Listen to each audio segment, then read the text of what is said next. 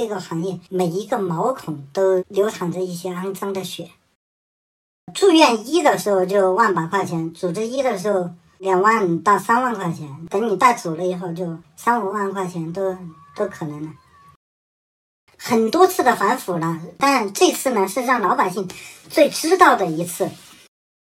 如果是你不参加到这个里头，你进入不了科室的技术核心，你连正常的做手术都弄不了。他是一位大型三甲医院的心血管外科医生，从规培医生到科研组长，十几年来，他目睹了医疗腐败的种种手段，也由一名外围人员进入到了科室的腐败利益核心。医药代表如何给医生送钱？不同级别的医生每个月能拿多少？这次席卷全国的医疗反腐效果究竟会如何？能根治中国医疗体系的系统性腐败吗？欢迎收听本期王局播客对这位外科医生的采访。实际上，我们是从研究生阶段的话就开始接触到这个灰色收入的这个事情了。那个时候你读研究生，你怎么能接触到这个收入呢？因为那个时候我上研究生的时候呢，是公费的那种研究生，每个每个学呃月的话，那个发的生活费呢就三百五十块钱，三百五十块钱的话，那生活肯定不够的。我们老板呢是出了名的对学生比较好，他呢就那个每个月呢就给学生发补贴，然后呢，当时是每个月发四千块钱给我们是。就是以现金的形式直接发给我们，因为没有办法从医院里面走这个工资奖金，我们是学生嘛。那当时发钱的时候有跟你讲这是什么钱了吗？是补贴。其实我们都知道这个是什么钱，因为嗯那个时候比现在要那个夸张很多。那个时候药袋是直接是在这个单位里面就这个横冲直撞的，然后呢，呃，他们那个交接的话就。直接就甚至都不避着我们学生的面，就直接这种交接，就一个信封就递过去，然后呢穿上就递过去给递给谁？递给医生吗？啊，递给医生，递给我们老师了嘛？那就是你们当时在那里头去当研究生的时候，也直接可以看到是吧？可以看到，然后呢，医生的那个白大褂兜里信封，呃，有时候都可以看得到。他们好像也不太在意。现在的话要谨慎很多了，要。嗯，那你们在过去在学校还没有进入到。医院进行实习的时候，是不是也听说过这种情况啊？所以听说过，听说过。你见到这个钱的时候，你才有心理准备。啊，对他只要用点一下，你就知道是什么东西了，不用说的很明白的，这个太明显了。而且药袋和这个医生关系特别好，特别是器械的这些都都都特别好的那个时候，嗯。那当时就是你们在那实习的时候啊，就是做研究生啊。你看到那个药袋进到你们科室里跟医生打交道，那是一个什么样的场景？嗯，像朋友，像熟人。但是呢，有一个那个细节，我终身难忘的一个细节呢，是有一天晚上很晚了，下班我坐电梯，电梯里面没有其他的人，我也没有穿工作服，进来两个人，我他们聊天就说就骂医生嘛，就说你不要看着你在医院里面，我们跟你卑躬屈膝的。像孙子一样的，但是出了医院，脑子比你牛逼的多。所以的话，我那个时候，我其实，呃，心理上就有了变化。我就觉得他们虽然是表面上是对你是挺恭敬、挺好的，但实际上的话，你不知道他背后怎么骂你呢。所以到现在的话，比如说我们有时候出去吃饭，就会叫他们来帮结账啊，这些，我觉得心里面可能和当时种下的这个扭曲的种子还是有关系的，就是他就。觉得他内心觉得他比你有钱，你其实是帮他干活的，你帮他打工，你没有他牛逼 啊。实实际上有一个这么一个情况在在里头。哦，那你见到他们那个给医生的时候，钱是怎么给的呢？信封。信封。嗯。嗯。信封就是在那个医生的那个科室里面就直接给了。对对对，过去是那样的。那给的时候，他们一般会交谈吗？那呃以前会的，因为我现在也是核心的这个呃部分的嘛，就是现在呃科室里面会有一两个人专门去对接这个事情。现在的话，形势越来越隐蔽，会找那种比较黑的地方，然后呢面对面走过去，一句话不谈，然后呢直接从手上拿了东西就走，一句话都不说。现在判读音录像，以前的话没有这个概念的。你说这在很黑的地方，那是什么地方啊？呃，比如说，呃，医院旁边僻静的一个巷子，或者是那个就是人很少的那个河边上，或者是怎么样，啊，就就这种交接，或者楼道里面，昏暗的楼道里面，啊，哦，药代把钱统一给你们科室里，你们科室再分，不是说这个药代把钱给你们具体某一个医生是吗？那您说的那个具体给某一个医生那种操作，呃，现在来说已经是非常、非常、非常少见的了。绝大多数情况是给到科室的一两个人，有一两个这个核心的成员去专门做这个事情，然后呢，才通过这个科室往下面分下去，这样更安全一些。接触的人越多，出风呃风险的这个可能性就越大，这是第一点。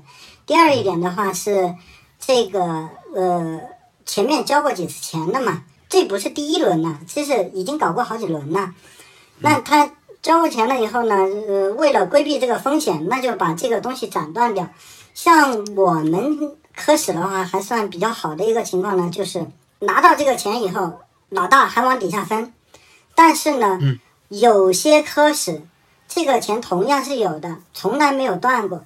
但是经过一次，比如说经过一次打击了以后，老大就会跟底下的兄弟说，没有了，现在这个东西没有了，没有了，我们大家就分不了了，他就一个人拿了。这种在我旁边的呃兄弟呃科室关系很好的科室是存在这个情况的，所以哦随着这个时间的改变，这个方式也在发生着很大很大的这个改变。以前的话确实非常嚣张，但是现在呢越来越隐蔽了。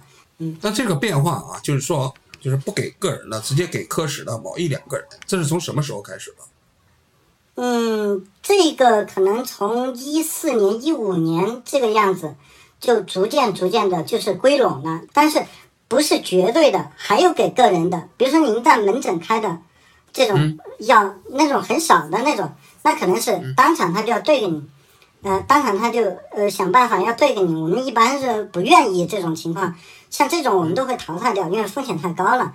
但是呢，呃，如果是住院部，所有的诊疗的大头都在住院部，门诊真的是像那个呃蚊子肉一样的那种，没有任何的意义，打动不了我们。在住院部的这个还是要统一管理规范起来才会好，更安全。但是你们这是外科啊，但是内科的话，实际上它不是主要是门诊开药吗？不是这样的，门诊始终是那个小头，所有的这个大的治疗都是在住院部里头进行的。而且的话，像我们这种大型三甲医院的话，它有一个问题就是内科现在也在外科化，它做各种各样的腔镜的治疗，做那个内镜的治疗，放支架等等。那，顺序是这样的：门诊是小于住院部的，住院部里头的话，药品是要小于器械的。比如说我们用的大支架一个十万块钱的话，可能就可能回来个好的时候，以前好的时候呢，能够回来个两三万块钱。那就比如说这个钱统一给一个科室了，那你科室怎么分呢？是根据什么来分呢？有好几种情况，相对健康一点的科室的话，就根据你的工作量，呃，你做的多了，然后职级也高，他就按一个系数，按奖金系数这种，每个人分多少，每个人分多少。然后呢，如果是不公平一点的科室的话，那就完全就是老大说了算了。前几天有一个新闻，就是湘雅三院的那个事情，就是其实在我看来的话，可能最大的概率还是他们那个小金库没有分匀。就是那些医生在举报他们的那个科室主任嘛，对吧？对对对对，大概率是因为这个没有分匀的。现在这个钱拿回来了以后，并不是完全就分掉的，它有好多种弄法的。就除了像我们这种有几个人拿回来了以后，然后统一交了科科室管理，这种是比较公平的一种。还有的话，就老大直接不把这个钱拿回来，那些厂商和他关系非常好，厂商给他开个账户存着，等安全了以后，比如说他退休了。一次性给给到他，这这是呃另外一种操作方法。再有一种的话，更狠的一点的就是，他完全不要这个钱，这个钱实际上就产生了的，那他怎么弄呢？厂家就给他找那种公司去做科研，然后的话就迅速的把它捧红掉。呃，所以有的主任呃，为什么十年能写两百篇 SCI 的文章？这个如果是正常的情况，他不可能有这么高产的。那个有人去帮他的，那这个费用的话，他可能就比如说器械上的钱他就不拿，他就跟厂家说好，基因检测的钱我不拿，那你帮我写相关的这个文章，数据的话你来临床来调，然后呃做那个，这又是另外一种腐败了。那那这些企业厂商有这个能力吗？帮他们写文章？他找公司呀，那公司有这种能力写科研论文啊？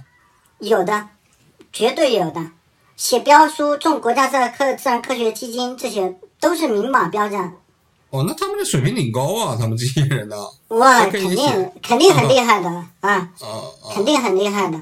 然后呢，像我们这种科室的话，多数的科室其实相对公平一些。那这种拿过来了以后呢，它并不是说全部要分掉，它还要涵盖好多好多东西呢。比如说，呃，那个逃费，您肯定听说过这种问题，它要扣回来，扣回来医生身上，我们会存存一部分钱起来，就是比如说有逃费的人，有特别穷穷的病人交不起住院费的，这种我们也会去跟他们交。还有的话就是医保扣款，你各种罚款这些极限的情况，我们奖奖金是负数。那实际上我们就用这个钱来填补那部分奖金的这个情况。那你说这负数是什么意思？他了不起不是零就不发了吗？怎么还会有负数呢？因为我们的工资构成有好几块嘛，除了工资有绩效有岗位，哎，还有那种改革性补贴，很多很多笔这种项目。比如说绩效工资为什么会是负数呢？就是说，比如说医保这个月每个人要给你扣三千块钱，你的奖金是两千块钱，打个比方哈，那你这个就是负一千块钱，但这个是不对的嘛？你干一个月了以后，反而还要负数这个东西，那就需要有一定的补贴。那这个小金库可能就是干这个事情也有。我们这个小金库里头还有一个大笔的支出，除了我们医生分的可能只是，呃一半到三分之二，其中还有一个大笔的支出呢，是全国非常顶级的专家，多次央视都报道过的专家教我们的，要去买病人。因为现在所有医院里面的这个 KPI 啊，都和这个业务量是挂钩的。幺二零或者是这个地方上转诊的到我们这种大医院来的这种病人，他转去哪家医院都可以啊。你怎么让他们把病人转给你？所以这个北京专家当年就十十年前教我们的最有效、最直接的，他把河南的经验告诉我们，最直接有效的就是拿钱买一个优质的病人。像我们科室的话，我们可以给到那个呃两千块钱，比如说。地方上的那个地市上的医生要转一个病人上来，本来应该是我，我们帮他们解决了问题，他们应该感谢我们。实际上不是，现在所有的 KPI，哪家医院再不缺病人的医院都要争抢病源。那他转给我了以后，我就说，哎，谢谢你支持，然后就弟兄们辛苦了，转笔钱给他们。然后呢，幺二零的通过救护车直接送来你们医院，那。啊，那个弟兄们辛苦了，你吃个宵夜，然后就转转几百块钱、千把块钱这种给他们，他们一个车主分，这个是一个很大的一个支出的，因为所有的 KPI 都和业务量挂钩，医生不怕苦不怕累的的干，怎么白天黑夜的这种干没有问题，但是就是你要有病人。那那这个钱大概占到你们这个总的支出里头是多少比例呢？那这个钱的话，大概能够占到个百分之三十左右。哦那你你你一开始讲你研究生阶段的时候，大概一个月可以拿到四千块钱啊，然后后来你毕业了，当正式的医生了，那这个数字是大概多少钱？嗯呃，住院医的时候就万把块钱，主治医的时候两万到三万块钱，然后就等你带组了以后就更高一些，三五万块钱都都可能。三五万块钱是吧？一个月啊？那这个钱是除了你的工资之外。单独发的药带给你们的钱，对吧？对。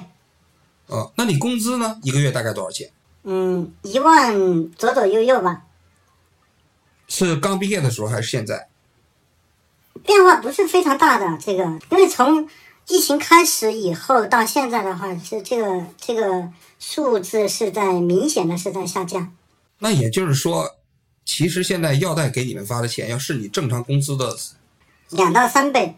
啊，呃，刚才讲的是三五万是那个以前正常的那个情况下，现在集采了以后是在下降的，金额是下降的，但是所有的形式和内容没有任何的变化，而且药代，我觉得他们在做这个事情的时候非常奇怪的一个点，他会给现在给我们的钱里头，连那种几毛钱那种，他都会算出来，会给到你。就是比如说一支药五毛钱、三毛钱，我我自己其实我觉得这个有点羞辱人的，这个你不用去弄这个事情，但他一定要，他觉得他不这样弄，他就会输，他就不放心。就是说，如果他要不给你这钱，他就担心你们这医生不开他输给。别人嘛，他输给别人嘛，有有其他的竞品嘛。那像你们这个科室啊，你刚才说了，根据职务不同，拿的钱也不同啊。那科室主任是拿的最多的吧？对的，他们大概一个月能拿多少钱？呃，七七八八加起来的话，呃，是我们的一点五倍，是组长的一点五。一点五倍，就是说你原先说三三五万的基础上再乘以一点五倍，是吧？对，但是他不是的，特别在意这个东西。就到科主任这一个层级了以后，他有更厉害的东西，买设备、买器械。那这个钱他就不跟你们分了，他就完全自己拿了，是吧？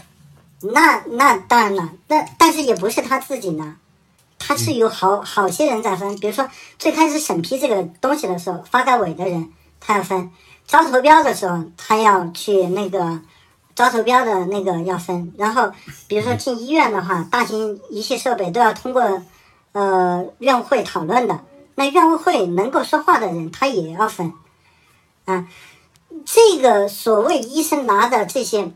灰色收入回扣呃主要集中在药品和耗材，但是医院里面买的器械和设备那个金额和比例是远远超过我们这个临床工作人员拿的这个数字的。那就是另外一个圈子里头利益分配的对了，，那个是另外一个我们融入不了、进去不了的这个圈子了。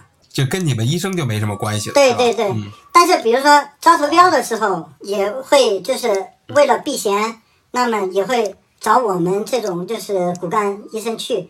但是所谓的那个，我们去了以后，才了解到那个东西完全所谓的招标专家，他会有性能参数嘛，他就后进来以后，他就问你。你们想要的是哪个？其实我们领导已经跟我们说过了，我们要的是哪个哪个。他又问我们想要的是哪个，我告诉他了以后，然后他们就按照我们想要的那个厂家去打圈圈，怎么都能够把其他正常的这些打掉，最后留下我们要的这个东西，一定是能够留下的。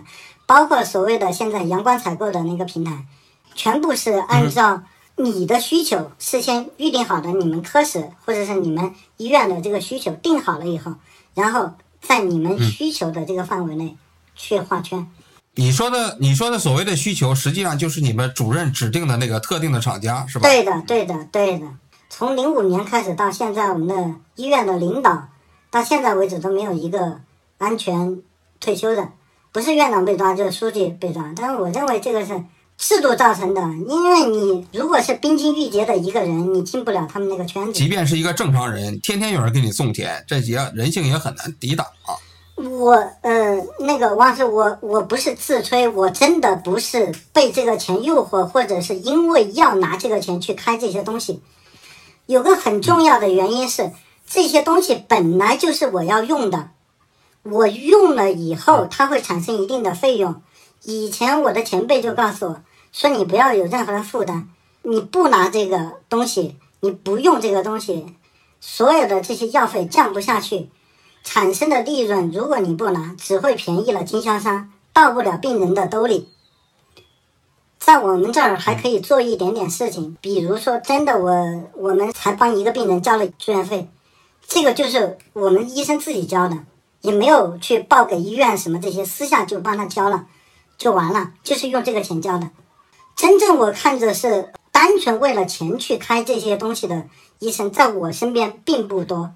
但是潜意识里啊，实际上这些没有回扣的那些药品啊，其实你在开药的过程中肯定会潜在的受影响。影响是有，但是如果是真正病情需要的时候，很多好药是没有回扣的。真正的好药没有回扣，反而是不好的药回扣才多。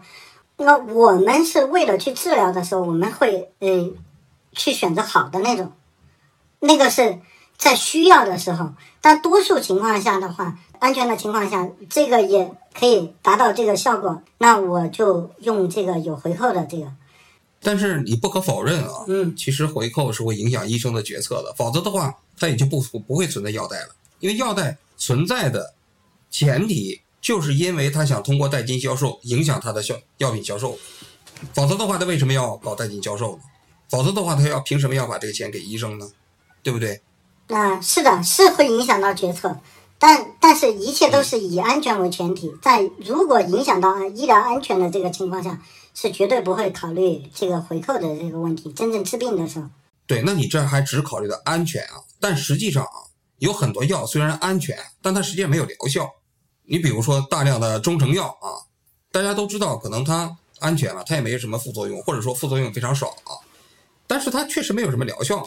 你那给病人用上了之后，它实际上增加了患者的负担，嗯对不对？也增加了国家的医保负担。嗯，那这个过程中间，医生拿了回扣，所以我觉得用医疗安全角度来讲来衡量这个东西，它不是唯一的一个维度。嗯，呃，我没表示清楚，我讲的医疗安全是病情需要，因为我们的病人呢都比较重，重了以后呢，您说的那个安全呢，只是普普通的一个安全，我们。嗯，需要治疗的时候，我讲的安全是需要达到那个治疗效果的那个安全。有些那个回扣药是达不到这个效果的，所以我们会不会去那个去弄？中成药现在的话是大量的进入集采，他们相对来说他们的回扣还是最高最高最高的。就是进入集采之后仍然是最高的，对吧？对对，不是进入集采之前他们就高，进入集采之后，他们也是最高的。就是你刚才讲到，就是你们科室分这个钱啊，嗯你说又是系数啊，又是什么的，根据岗位，对不对？嗯根据职务，嗯根据职称。嗯那这个过分的这个这个系数，你们是自己有开会讨论吗？还是说就是主任一句话他自己决定的？很多科室呢都是参考医院那个奖金的系数，就是你正规奖金的发的这个系数，对对啊对对，参考那个系数。类似于规章制度一样的。潜在的规章制度主要是听主任的，就是看主任公不公平的。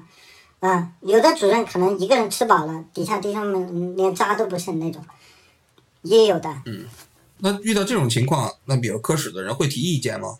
有啊，有闹的呀，有互相举报的啊，医生举报科主任，都和这个有关系的呀。嗯，那他们一般举报是向哪儿举报？向你们医院纪委还是院长？呃，一般不从医院里头走，一般直接就上卫健委了。嗯一，那这个举报有用吗？嗯，几乎没什么用，我没有啊。你问下来就是我没有啊。如果要深究的话，那就揪出来的东西就更多了。所以这个、呃，因为这种互相举报，呃，在我们周围几家比较关系近的医院，我听到的、看到的，能够成功的凤毛麟角。就是这个卫健委也会下来调查，也会下来调查，很多次的反腐了，这个东西一次一次的去弄，但这次呢是让老百姓最知道的一次。那这一次啊，医疗反腐在你们医院啊是怎么做的？我们医院的话，前段时间开了动员会，那个动员会，我觉得和他们那个是最上面想要的那个初衷是完全不同的。呃，我们开动员会是怎么样呢？要进去之前你要交手机，交完手机以后呢，你要那个过安检，确定你身上没什么东西了以后，然后才能坐进去开会。坐进去开会的话，院院长哭丧着脸，苦口婆心的劝告大家，说是这个时候团结为主，摒弃前嫌，然后呢，不要让我们医院成为重点，却不停的去给你暗示这个东西。然后呢，发了很多表格给我们，然后呢，让这个科室以科室为单位组织来填，填了以后呢，然后告诉你说你也不能够什么都不认，因为这个是太明显的一个事情，所有的人都有的。那他就说你不能够什么都不认，认点你吃了饭是吧？你叫人去外面买过那个便宜的药，治疗需要的，买过几十块钱的这个呃那个束缚带，去承认点这种东西，就教教着大家怎么去填这个东西。总体的话还是不想把这个事情弄大。那等于说，实际上你们的院里头领导是在教你们怎么对付这次反腐，并不是说怎么反腐嘛。嗯，在小范围内是这样的，在大范围内就非常公开、非常正式的场合内，他还是高举旗帜，就是共产党正常的那一套，他就来了。这小范围是指什么样的范围？就是你科室最骨干的、最核心的这些会在一起的这些，其实大家互相知道每个科室哪些人在操作这些事情，互相知道的。几千人的医院里头，这个范围的话，可能就只有三五十个人这个样子。嗯，然后实际上他们这次，呃，是要比医生要紧张很多，因为呃，卫健委他来了以后，他说的是他们是抓大放小，主要的这次集中的。看的呢，他是想看那个，呃，设备，然后基建，还有那种大型的那种耗材，他是看这些。实际上，医生的这些，呃，所谓的这些回扣，比着他们这些东西的话，真的只是那个九牛一毛上面那个毛尖尖。那个我听说啊，这次全国很多医院在搞医疗反腐的时候，都制定了一个标准，让这医生往那个账户里存钱。嗯，就是把你过去。多少年收的回扣，让你主动上交上去？你们医院有搞吗？那呃，这次的话肯定会搞，但是还没有开始。以前已经搞过两次了。以前搞过两次的话，实际上交的钱的话是非常少的，甚至呃呃几千万把块钱这种就那种的。它是这样一个情况。检察院的呢，他们通过一些技术手段核了一下，他们很清楚。嗯，你们到底拿了多少钱？他核了一下了以后呢，然后给你医院定一个指标，医院又把这个指标呢分配到科室，科室的话就把这个指标分配到个人。这个月，我当时我印象非常深的就是，我是用当时我分到的这个钱去交了，交了以后，然后就就结束了。交了多少钱？一万，他是有一个账账号，然后备注就是那个违法所得。那个我我印象特别深，我找那个照片没找到，就是一万多块钱，一八年还是一七年的时候，啊。哦哦哦哦，违法所得收缴账户，这这这类似的。对对对对对。哦，就是这样弄的。他实际上是你们科室主任给你们每个人的一个额度，让你们按这个额度往里转。对对对对对，就是摊派的嘛，就摊派的嘛。嗯，在我们旁边的一个，就是和我们医院很类似的一个大型三甲医院，在上次交钱的时候。就是因为一个主任比较狠，他就强行的，就是大家平摊的那种。年轻医生正常的话，应该是拿得多的多交一些，拿得少的呢少交一些，把这个钱凑够了，交了就了事了。但是呢，呃，他们可能就对年轻医生苛刻了一些，有个才参加工作不长时间的，都没拿到啥钱的，就去交叫人家交交几万块钱，那个就想不通，就去吵，就去闹，闹了以后，最后。没有任何的结果，最后跳楼了。这个新闻上是没有报道的。他为什么要跳楼啊？他认为他冤枉，他觉得屈辱啊。他没都没有拿到这么多钱，非要他交这么多，他觉得受不了。这个来来回回折腾了他很长时间，然后可能嗯人也脆弱一点，那就选择了这这么一条道路。但我听说这次说比较狠，这次就是说有些医院他真的就算。你这医生大概拿了多少钱，让把这个东西基本全交回去？你们有听到这个风声吗？呃，我们没有听到这个风声，但是你交不出来嘛，你都花掉了嘛，你都花掉了呀。如果你现在叫我交个呃一两百万出来，我怎么交得出来呢？我确实我也交不出来呀。我如果是真的是查到我身上来的话，我不会有任何保保留的。我本来我就不喜欢这个事情，之所以要干的事情，如果是你。不参加到这个里头，你进入不了科室的技术核心，你连正常的做手术这些都弄不了。以前的那个几个比较出名的这个典型，比如说那个走廊医生，不就是因为这种问题吗？那你的意思就是说，如果你不加入这个圈子，你连技术的核心都进不去？那绝对呀，因为这个医院里头的等级是非常森严的，你能够排什么手术，你能够做什么手术，都是要科主任点头同意，要签字的。我反正我还没有见过完全一点都不沾不碰的这个科主任，我没有见过。你进在这个圈子的时候，科主任是要会跟你谈吗？这些事情？不会，你表现好，你是觉得你表现好，你是骨干，你能干了，你才才能够把这些事情交给你。那个之前跟您说的，在你学生时代你就知道了这些事情的，只需要稍微点拨一下，然后你就很顺利的就可能把这个事情接过来了。你就知道什么意思，是吧？嗯嗯。嗯，那你在你看来，就这一次的所谓的医疗反腐啊，嗯，呃，能解决那个所谓的问题吗？我认为解决不了，只要是在公立医院这个臃肿的这个体系下，是肯定解决不了的。那嗯，举个简单的例子，我们医院的拨款也就是百分之十左右，然后所有的其实我们的工资、奖金、绩效这些都是我们自己来创造的。在我们创造这些价值的同时，我还要去负担臃肿的行政人员的薪资。现在医院考核连楼层使用费、水电费、电梯费这些全部要都要记在你的头上来。还有一种的就是你的设备折旧，你几百万买进来的设备，当然其中很大一部分是回扣。那比如说三百万的设备，那五年内医院要把这个设备折旧到零。那你每个科室就要为这个付呃设备，你每年就要负担六十万，每个月你就要负担五万，这个是要从你创造的纯收益里头要去扣的。那所以医生创造的价值是没有得到真正的体现的，这个成本根本就不够。还有一个问题，我认为哈，就是因为我只是一个很基层的这个呃医务工作者，我认为他上层是完全知道你们在干嘛的。这个太好弄了，你的收入和你的这个消费完全是不相符的。他怎么现在这个技术手段怎么可能不知道呢？那为什么他会允许这个存东西存在？再有一个，比如说医保，医保资金完全不够。我们嗯，一个科室每年在看完病了以后，要倒交给医保三百多万块钱。为什么？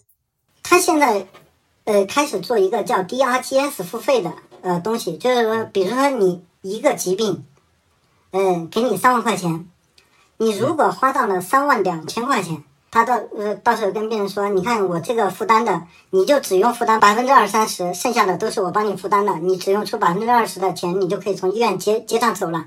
但是实际上这个钱他没有给医院，医院又出了这部分成本，这叫单病种付费。对，医院又有成本。这个成本谁来跟你抬呢？他又没有拨款，那你科室自己来创造啊。但是你比如说，你下一个病例中间，假如说只花了两万八千块钱，这不就平了吗？呃，理论上是这样的，但是绝大多数的病例你都只有超的，他那个定的那个单病种付费，实际上是相对于一个比较理想的一个状态，而且对我们这种就是省级医院来讲的话，我们接收的病人多数的话。都是那个地州上已经筛选过一次了，比较危重的这种病人，多数情况下我们都会超的，超的这部分费用让我们来承担，这个这个天底下没这个道理啊，嗯，不合理，拨款少了，医保不行，然后你就相当于是完全是你自己在养活自己，你不管怎怎么弄，那我要对得起我这个工作强度，还有就是这个。所得我没有辩解的意思，就是说为什么这个东西会存在，是因为这些原因。我不认为它是好的，但它存在这么多年，而且不管怎么样都没有消除掉，那肯定有它的道理。那在你看来，那这个如果真的要是想解决这个医生的药代回扣的问题啊，那应该怎么做才能够？我认为的话，私立的盈利性的医疗机构。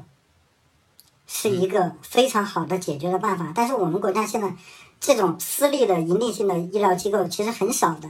然后那种美容医院那些不算是治病的，就是真正能够治病的，比如说上海的德达医院这种医院，它可以把这个东西让你医生堂堂正正的去靠技术吃饭，他从医院的那个层面就把这些经销商全部阻断掉。全部阻断掉了以后，直接比如说和厂家对接了以后，然后按成本价最低的成本来做这个事情，它创造的价值可能会更大一些。如果公立的话，继续像这样弄弄的话，它不行的。药代很厉害的，药代有些卖器械的那种，他会花好几年的时间和你培养感情，甚至把一个科主任，他觉得有潜力的这个科主任培养成院长，能够去进他那个设备多少年？他们的一句话很。很很出名的一句话，您肯定听过：“三年不开张，开张吃三年。”但是也不太可能把整个国家的这个医疗体系全部变成私立的，因为毕竟可能有公立有私立。其实，在很多国外也是如此。就像我在日本啊，日本的医院也分为私立医院和公立医院。嗯，你比如说像东大附属医院，它就是公立的。那呃，顺天堂医院它就是私立的，知道吧？呃，所以它其实这个公立和私立的体系啊，在很多国外它也是都同时存在的。但是我觉得他们那个啊有一个特点，就是他们的医院里头是不卖药的，就是没有药。啊，嗯，就是你医生你只开处方啊，然后你你要开药你就到外面去药店去拿药，所以医生跟药店之间是隔隔绝开了嘛？其实呃，那个是您站的这个层面更高，您您把这个东西说出来了。我说的私立的盈利性的医疗机构，它就是其实就是把医院、医生和这个药的药代隔绝开了。以前猖狂到什么程度？以前因为医保它不是有那个呃限制嘛？比如说你的药品比例只能够有多少，你的器械的比例只能有多少。以前在不严格的时候，呃，我们医院的小卖部里面是可以买心脏支架，可以买那个骨科的钢板的，啊啊是吗？啊，他不从医院里头走账的呀，你门诊也没有交费的记录，那你就全部都查不到，那这个这个利润就更可观了。嗯，但是现在的话，呃，这个基本上不可能的，划不来，因为如果是因为这个东西把工资丢掉的话，它得不偿失。成成本太高了，嗯。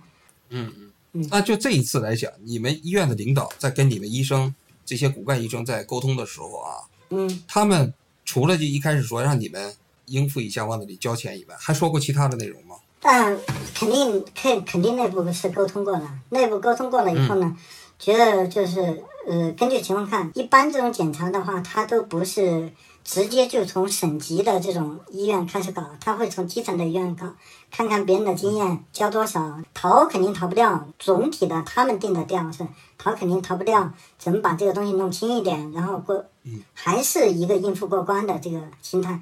但是最最痛苦，我看我们院长是最痛苦的，那个真的是平时趾高气扬，说话都差不多是要把楼楼板震通掉的那种感觉。但是现在的话，就像说的难听一点，像妈死掉了一样的那种，就是哭丧着脸在跟我们讲这些东西，而且难得的这种苦口婆心的这种语气，叫我们摒弃前嫌，这个是原话。他们是比较紧张，怕查到他们，是吧？那当然了，那个设备的那个费用，不是这个药品和耗材。那我觉得我们舆论引导很很重要。国内的这个舆论引导的话，它主要是把你这个火往这个医生身上惹。但是实际上我们在临床一线感觉下来的话，最主要最主要的一个问题，并不是医生的这些东西。那。其实这个也是正是这个所谓的回扣体系啊，在我看来啊，嗯，真正存在的问题所在。嗯，就虽然说普通医生可能觉得我是在正常的呃诊断使用药物的过程中间，嗯，拿了一部分的回扣啊，嗯，但是实际上你看这里头存在着大量的不公平。嗯，比如说那科主任通过购买器械，他们拿的钱无论如何不能再说是合理的了吧？嗯，对。比如说院长进了那些设备。然后搞基建是吧？嗯，他们搞的这个东西也更不能说是合理的了吧？不合理，因为他们的他们的付出跟他们拿到这个灰色收入显然是不匹配的，不匹配，对不对？嗯，但是它是这个回扣体系逻辑的一部分，嗯，是不是？对，因为所有的药都有回扣，嗯，然后最终呢是按照你的权利大小进行分配的，对的，你你的处方权大，你的分配的就多，然后最终。到了科室主任这个地方，他权力就很大了，所以拿的分外多。到了院长，到了药剂科主任的时候，那就更多，嗯，是不是？嗯，你说那药剂科主任他有多大的贡献？嗯，其实也没多大的贡献吧。但是你要进药房，你都得给他钱嘛，嗯，对不对？嗯嗯，所以其实这个所谓的医生的回扣啊，嗯，他是用这个的方式来掩饰了就整个现在医疗体系的腐败的问题。对，最后就是所有人都有问都有问题了嘛。嗯。然后最终呢，又导致了没有办法把这个问题彻底解决了，因为你要解决的话，可能所有人都得抓起来。对，全链条都有问题，全链条啊。其实这个全链条都有问题，导致了就是说，实际上每次反腐都不能彻底解决问题。嗯。只是抓一两个人，嗯，交一点点钱，嗯嗯，因为你要你要认真抓，就所有的人都完了。嗯。所以大家就说，你看每次反正就象征交一点钱，同时也把那些真正贪污的院长啊。嗯。啊，科室主任呢，他们也给掩护起来了。嗯，抓了那些，就是比如说他现在说是今年到现在抓了一百六十多个院长，换上来的也是一样的，因为他如果不参加这个事情，他进入不了那个圈子，他进入不了这个核心的圈子，他怎么可能晋升呢？他不可能。还有一个链条是更老百姓更不知道的一个链链条，就是我在跟我的朋友们他们讲的时候也说，你不要把所有的问题归咎于医生。你知道一个药品要想进入医保目录，它要干些什么事情吗？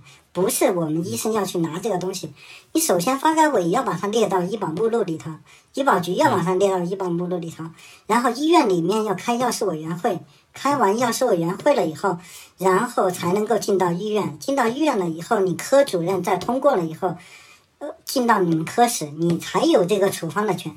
所以医生已经在这个金字塔的最底层了。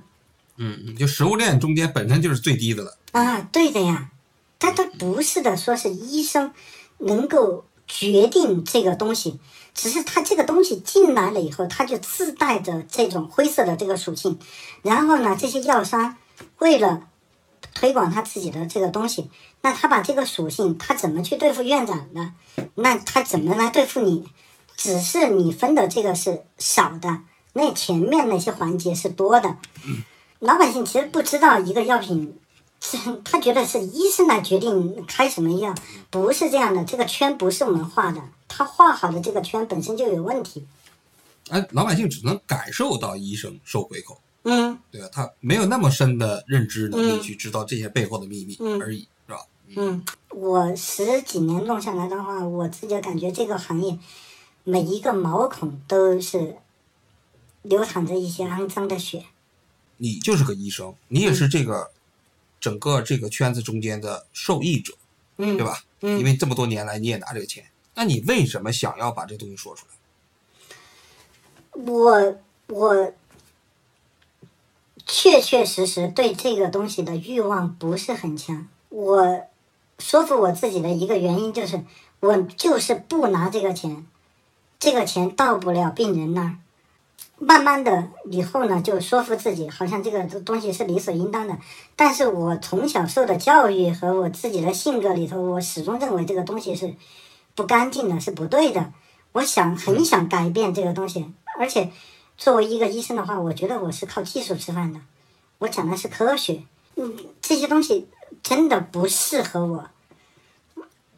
但是为了要去进入这个核心的这个圈子，你如果连这个都达不到的话，你怎么去进入这个核心的圈子？所以很痛苦。我很愿意把这个说出来的原因，就是我想改变这个东西，我就想靠技术吃饭。我父亲跟我说过一句话，就说，呃，那个孩子，你这个一个月挣两三万块钱，和你挣三五万块钱，甚至十万块钱，你的生活不会有本质上的变化，你就安安心心当你做的当你的医生就行了。所以我到现在为止真的没有拿过一次红包。那我想问呢，就是你刚才说这个钱挺肮脏的，那你在拿这些钱的时候啊，嗯，你自己有过那种就是挣扎吗？在道德上有那种？绝对有，绝对有。我从来不想想要把这些钱用到我孩子的身上。比如说，我觉得这个钱是不对的，那可能拿出来，因为这些钱都是现金嘛。现金的话，那我小孩如果要用钱，我怎么样？我钱包里头是分的两格的，就是一个是我正常的这个，呃，我自己的这个钱，另外一个是这呃呃这个灰色的这个钱。那我比如说我去给我小孩买个什么东西的时候，我都用我自己的钱。那你这个钱你你用在什么地方？嗯，用在比如说那个我自己要花钱的时候，买个新手机，那我买了以后砸烂了我也不心疼，我就觉得这个是不是自己自己的东西，我还是冥冥之中相信，比较相信这个神神鬼鬼的这些东西，我觉得这个钱真是不干净的一个东西。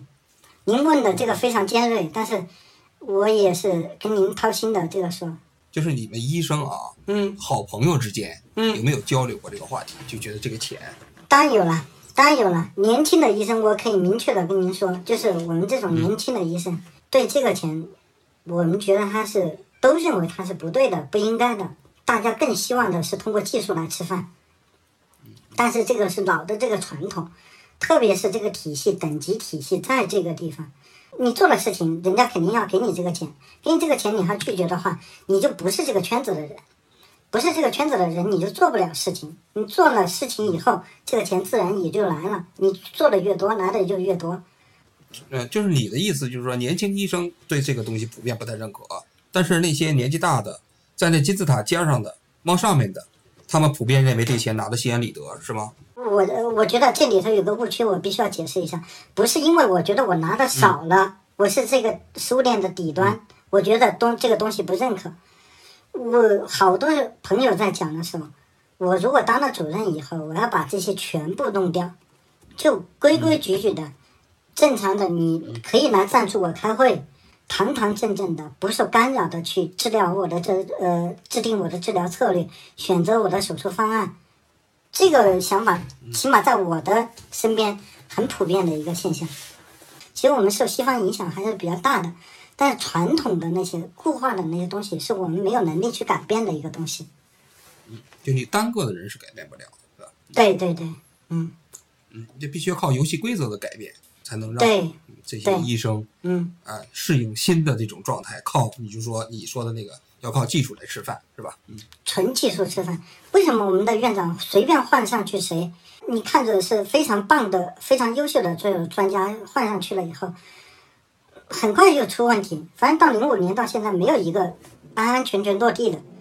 嗯，人家那个以前我们有个老院长，技术非常好的一个，从从监狱里面已经放出来了，放出来了以后，人家去私人医院了以后，做的风生水起，干干净净、堂堂正正的去靠技术吃饭。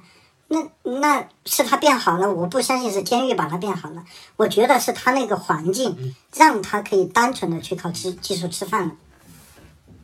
嗯游戏规则变了，就是。对的，对的，